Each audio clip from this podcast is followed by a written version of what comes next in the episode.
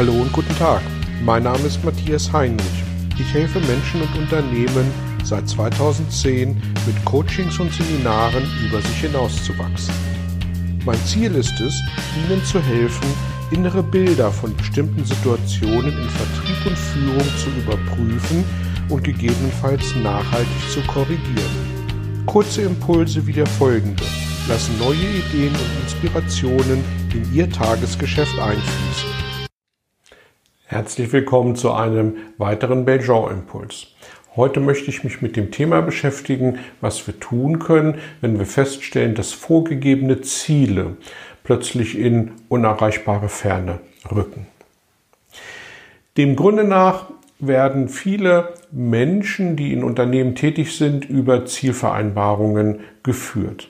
Und das hat Vor- und Nachteile. Die Vorteile sind, dass diese Menschen dem Grunde nach das Ziel, das Ende des Weges kennen und dass sie hoffentlich sich den Weg dorthin so gestalten können, dass es für sie gut, passend und authentisch ist.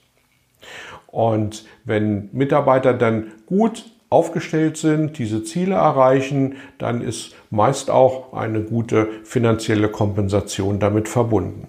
Der Nachteil bei diesem System ist, dass wenn Ziele plötzlich unerreichbar werden, aufgrund äußerer Einflüsse, dass viele Mitarbeiter dann in Demotivation ähm, und in, im Stillstand verharren, weil sie sagen, es macht eh keinen Sinn mehr, ähm, hier tätig zu werden. Und ähm, ich bin grundsätzlich ein Verfechter von Arbeiten mit Zielen, aber es muss eben auch für beide Seiten nachvollziehbar, transparent und passend sein. Was passiert jetzt, wenn Ziele meist ja am Ende des Jahres fürs Folgejahr oder am Anfang eines Jahres definiert und festgesetzt werden und auch eine gegenseitige Übereinkunft da ist, dass dieses die Ziele für das aktuelle Jahr sind. Und wenn dann eben im laufenden Jahr äußere Einflüsse dazu beitragen, dass plötzlich diese Ziele in völlig unerreichbare Ferne rücken. Und äh, für mich ist es wichtig, dass dann zunächst mal eine Transparenz geschaffen wird. Und zwar Transparenz nicht im Sinne von Schuldzuweisung, sondern im Sinne von Ursachenforschung. Was können wir tun, um diese Ziele möglicherweise doch noch zu erreichen? Und ich will Beispiele geben, die vorgegebene Ziele außer Kraft setzen können. Das war zum Beispiel die Internetblase 2001, wo plötzlich die Wirtschaft eingebrochen ist. Gleiches 2008, ähm, 2009 mit der Finanz- und Wirtschaftskrise. Oder auch äh, eine weltweite Pandemie wie Corona äh, plötzlich tatsächlich nicht nur einzelne Länder, sondern tatsächlich die Weltwirtschaft äh, genauso wie 2001 und 2008, 2009 lahmlegt. Das können äußere Einflüsse sein, die dafür sorgen, dass all das, was wir ähm, am Ende des letzten Jahres geplant haben, was wir in Ziele gegossen haben, eben nicht erreichbar ist. So, was können wir tun, um nicht Schuld zuzuweisen, ähm, sondern um nach Lösungen zu suchen? Und ähm, der erste Schritt für mich ist, dass ich mich mal zunächst hinsetze und sage, so, wo stehen wir? Was haben wir bisher erreicht? Was können wir tun, um das Gap, was sich inzwischen angearbeitet hat, noch zu schließen? Was können wir tun, um unsere Ziele möglicherweise doch noch zu erreichen? Und wenn das unmöglich ist, was bei solchen gravierenden ähm, Eingriffen eben einfach äh, tatsächlich so ist. Ähm, was können wir tun, um die Situation abzufedern, abzumildern und was können wir tun, um einigermaßen noch auf den Zielkorridor zu kommen? Und im zweiten Schritt ist es dann für mich wichtig, dass ähm, wir uns gemeinsam mit den Mitarbeitern hinsetzen und im Sinne der gegenseitigen Transparenz äh, überlegen, welche neuen Ziele können wir vereinbaren. Und neue Ziele zu vereinbaren bedeutet für mich natürlich aufgrund neuer Randbedingungen, die niemand äh, in der Erfahrung hat, aufgrund neuer Randbedingungen zu schauen, dass wir tatsächlich auf kurzer Sicht fahren.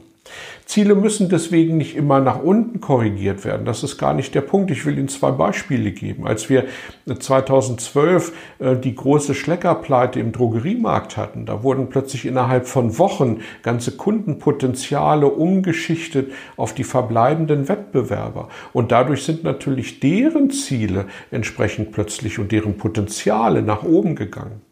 Oder 2017, als Air Berlin pleite gegangen ist, da wurden plötzlich Slots an Flughäfen frei und die wurden innerhalb von Tagen neu vergeben und es haben sich neue Potenziale für die verbleibenden Fluggesellschaften aufgetan. Also das Ganze ist tatsächlich sehr dynamisch. Hm, häufig geht es in eine negative Richtung. Wir müssen die Ziele dezimieren. Aber diese zwei Beispiele zeigen, dass eben Umverteilung des Marktes auch dazu führen, dass Ziele nach oben korrigiert werden können. Und wie finden wir jetzt gute Ziele, die für beide Seiten transparent und, und sinnvoll und akzeptierbar sind, die aber auch gleichzeitig ähm, den Mitarbeiter fordern, ohne ihn zu überfordern? Und ich glaube, da müssen wir ähm, in unwägbaren Randbedingungen tatsächlich auf kürzere Sicht fahren. Also vielleicht müssen wir an solchen Stellen dann dazu kommen, dass wir nicht Jahresziele ausgeben, weil im Moment weiß niemand, wie die Situation in einem Jahr ist, wenn ich eine Krise habe ähm, sondern wir müssen maximal mit Quartalszielen arbeiten. Wir müssen vielleicht sogar mit Wochenzielen arbeiten. Und wir müssen insbesondere auch schauen, ob wir die Basis der Ziele tatsächlich in dem Sinne runtersetzen, dass wir sagen, wir fangen jetzt mal wieder ganz von vorne an. Wie viele neue Kontakte hast du in der Woche gemacht, um zum Beispiel Vertriebsziele neu zu rejustieren? Und ich glaube, dass wir so über kurzfristigere Ziele und über die geschaffene Transparenz und die Akzeptanz beider Seiten, dass wir da tatsächlich solche Krisen auch gut durchstehen können, ähm, ohne dass wir Ziele komplett wegnehmen und den Mitarbeiter damit gerade die, die ambitioniert sind, die, die wollen, die auch so, so einen sportlichen Ich will gewinnen ähm, Touch haben, dass wir diese Leute nicht sauer fahren, weil plötzlich die Ziele einfach abgeschafft werden, aber nach dem Motto, es macht ja gar keinen Sinn mehr über Ziele zu reden, weil es ist alles viel zu volatil. Also Definieren Sie Ziele? Ja, aber schauen Sie, dass Sie dann tatsächlich ganz, ganz kurzfristige Ziele im Wochen-, im Monatstakt äh, generieren, die dazu führen, dass eben auch da wieder die Sportlichen ähm, unter den Mitarbeitern gefördert werden, indem dass sie gefordert werden. Ich wünsche Ihnen gerade in Krisenzeiten einen guten Umgang mit Zielen und ich glaube tatsächlich auch, dass Motivation über Ziele auch in solch schwierigen Zeiten definitiv möglich ist. Es kommt nur auf eine gute Ausgewogenheit der Ziele an und auf die gegenseitige Akzeptanz, wie ich das gerade schon hergeleitet habe. In diesem Sinne viel Erfolg für Sie, für Ihr Unternehmen, für Ihre Zuständigkeit und Ihre Mitarbeiter mit den Zielen, die Sie aufgeben. Und äh, bis zum nächsten Mal. Danke fürs Dabeisein. Tschüss.